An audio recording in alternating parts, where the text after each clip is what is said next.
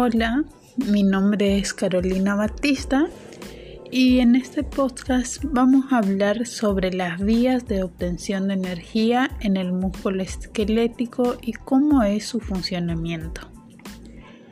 Para ilustrar estos conceptos con un ejemplo, imaginemos a la célula muscular como una máquina de trabajo consumidora de energía que solo reconoce para su funcionamiento el dinero en monedas, que sería el ATP.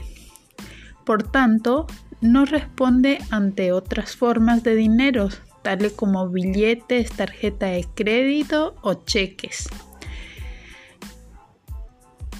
Es pues necesario cambiar y convertir el dinero en monedas para así conseguir que la máquina funcione. Las operaciones de cambio del billete, tarjeta o cheque requieren unos trámites en unos lugares y tiempos determinados y a veces con unos costos. Lo mismo sucede cuando se, lo mismo sucede cuando se pretende obtener ATP de los nutrientes. Es necesario realizar algunos trámites, que en nuestro caso son las reacciones químicas en cadena. El conjunto de reacciones químicas encaminada a obtener energía mediante la degradación de la materia lo hemos llamado metabolismo catabólico que puede ser aeróbico si las reacciones se efectúan en presencia de oxígeno o anaeróbico si no es necesaria la presencia, eh, su presencia en la cadena. Esto da lugar a tres sistemas para la obtención de, de energía vía ATP para la contracción muscular. El proceso anaeróbico alático es uno de esos tres procesos.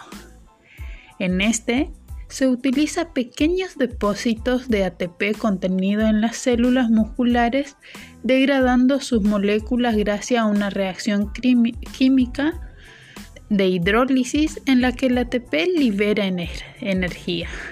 Además, en este sistema se cuenta con reserva de PC que serían la fosfocreatina musculares. En nuestros ejemplos se identifican como los billetes de dinero, no utilizables directamente en la máquina, pero fáciles de convertir en moneda. La PC, fosfocreatina, permite restituir la carga del fosfato quemando. El conjunto energético de ATP-PC, llamado también fosfágeno, es capaz de proporcionar la energía para la realización de un ejercicio muy intenso durante un corto espacio de tiempo de no más de 10 o 20 segundos. A pesar de ese tiempo, si se prosigue con el esfuerzo, habrá que utilizar preferentemente otro procedimiento de aporte de, ATP, otro procedimiento que permita al músculo obtener energía. Y entonces viene el otro proceso, porque dijimos que habían tres. Este sería el proceso anaeróbico, lático o glucosis, glucólisis anaeróbica. Cuando las reservas de eh, fosfágeno perdón, se van agotando y continúa el ejercicio, el organismo para obtener ATP tiene que recurrir a otro sistema. Siguiendo con el ejemplo, tiene que recurrir a la tarjeta de crédito para conseguir dinero en billetes, PC y monedas de ATP, sabiendo que la operación conllevará algún costo adicional, este sistema utiliza como combustible exclusivo la glucosa y puede abastecer de, suficiente energía para realizar un ejercicio realmente intenso de hasta aproximadamente dos minutos de duración. A partir de ese tiempo, el ácido láctico se va acumulando llegando a intoxicar a, a tal modo al músculo que le impide eh, continuar con eficacia el ejercicio.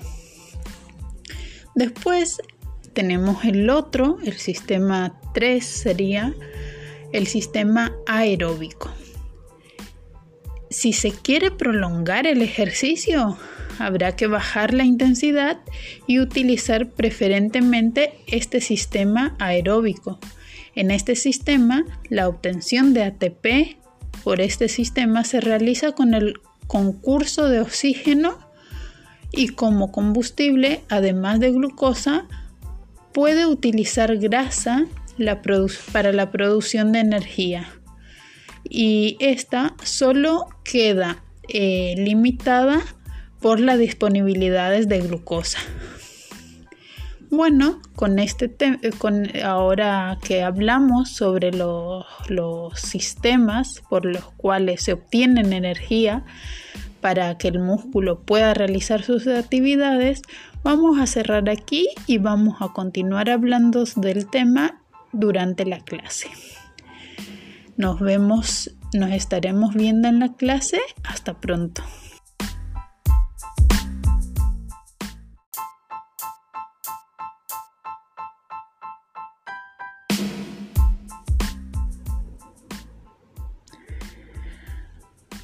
Hola, mi nombre es Carolina Batista y en este podcast vamos a hablar sobre las vías de obtención de energía en el músculo esquelético y cómo es su funcionamiento. Para ilustrar estos conceptos como ejemplo, imaginaremos a la célula muscular esquelética como una máquina de trabajo consumidora de energía que solo reconoce para su funcionamiento el dinero en monedas de ATP. Por tanto, no, responde ante otras formas de dinero tales como billetes, tarjeta de crédito o cheque, que sería la PC. Es pues necesario cambiar y convertir el dinero en monedas para así conseguir que la máquina funcione. Las operaciones de cambio de billete, tarjeta o cheques requieren unos trámites en unos lugares y tiempos determinados y a veces con unos costos. Lo mismo sucede cuando se pretende obtener ATP de los nutrientes. Es necesario realizar unos trámites que en nuestro caso son reacciones químicas en, en cadena.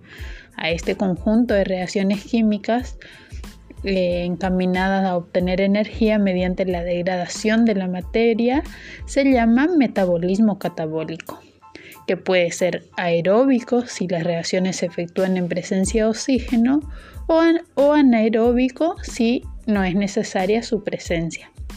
Esto da lugar a tres sistemas para la obtención de energía para la contracción muscular. Primero, el proceso anaeróbico alático, es el proceso que, se utiliza, eh, que utiliza pequeños depósitos de ATP contenidos en las células musculares, degradando sus moléculas gracias a la reacción química eh, de hidrólisis en la que el ATP libera la energía. Además, en este sistema se cuenta con reserva de PC que, que, sería la fosfocreatina musculares. En nuestros ejemplos se identifican como eh, los billetes de dinero, no utilizable directamente en la máquina, pero fáciles de convertir en moneda. La PC, fosfocreatina, permite restituir la carga de fósforo quemado. El conjunto energético, energético ATP-PC, llamado también fosfágeno, es capaz de proporcionar energía para la realización de un ejercicio muy intenso durante un corto espacio de tiempo de no más de 10 o 20 segundos. A partir de este tiempo, si se prosigue con el esfuerzo, habrá que utilizar preferentemente otro procedimiento de aporte ATP. El sistema anaeróbico lático o glucólisis anaeróbica es el otro proceso, porque dijimos que había tres, cuando, y, este, y en este proceso, Cuando las reservas de eh, fosfágeno se van agotando y continúa el ejercicio, el organismo para obtener ATP tiene que recurrir, recurrir a otro sistema. Siguiendo con el ejemplo que eh, tiene que recurrir a la tarjeta de crédito para conseguir dinero en billetes PC y en moneda de ATP, sabiendo que la operación conllevará algún coste adicional. Este sistema utiliza como combustible exclusivo la glucosa y puede abastecer de suficiente energía para realizar un ejercicio relativamente intenso de hasta aproximadamente dos minutos de duración. A partir de ese, de ese, tiempo, el ácido láctico se va acumulando, llegando a intoxicar de tal modo al músculo que que le impide continuar con eficacia el ejercicio. Y entonces aparece el otro proceso, el proceso 3, sistema aeróbico. Em, si se quiere prolongar el ejercicio, habrá que bajar la intensidad y utilizar preferentemente el sistema aeróbico. La obtención de ATP por este sistema se realiza con el eh, concurso de oxígeno y como combustible, además de glucosa, puede, utilizar grasa. La producción de energía solo queda limitada por la, disponibilidad de glucosa. Hasta aquí vimos los tres tipos de, de, procesos por el cual el músculo obtiene la energía para realizar su actividad y vamos a continuar con esto en la clase presencial. Nos estaremos viendo pronto. Hasta luego.